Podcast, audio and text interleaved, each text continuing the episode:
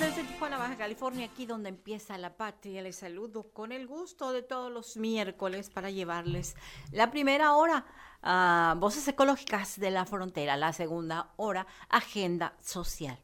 En Voces Ecológicas de la Frontera tenemos que eh, el día 26, y nos estamos adelantando para ir, eh, para estar hablando durante todo el este este mes de lo que es la educación ambiental. Eh, el día 26 de enero es el Día Mundial de la Educación Ambiental. ¿Y por qué es importante que abordemos este tema? Porque eh, no tenemos, al menos en México, en nuestra currícula escolar, no existe eh, la asignatura de educación ambiental, así como tal, no existe. Entonces, eh, es urgente que, los gobiernos, que las instituciones educativas adopten la currícula y empecemos. Vamos demasiado tarde, pero bueno, habrá que hacerlo en algún momento. Entonces, el día 26 es el Día mm, Nacional de la Educación Ambiental. ¿Y qué es la educación ambiental?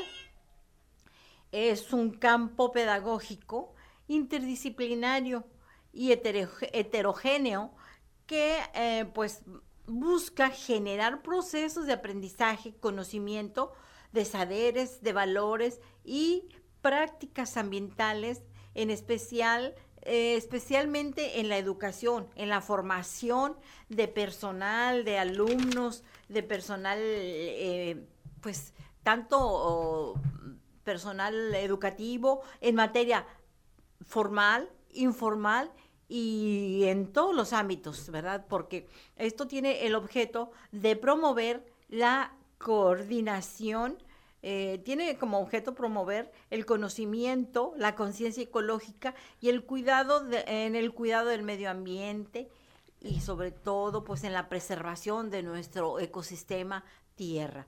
Entonces, es ah, la educación eh, ambiental les decía, es algo que de lo que carecemos en, México y que es urgente. De hecho, habemos muy pocos educadores ambientales porque no existe eh, eh, como, como tal.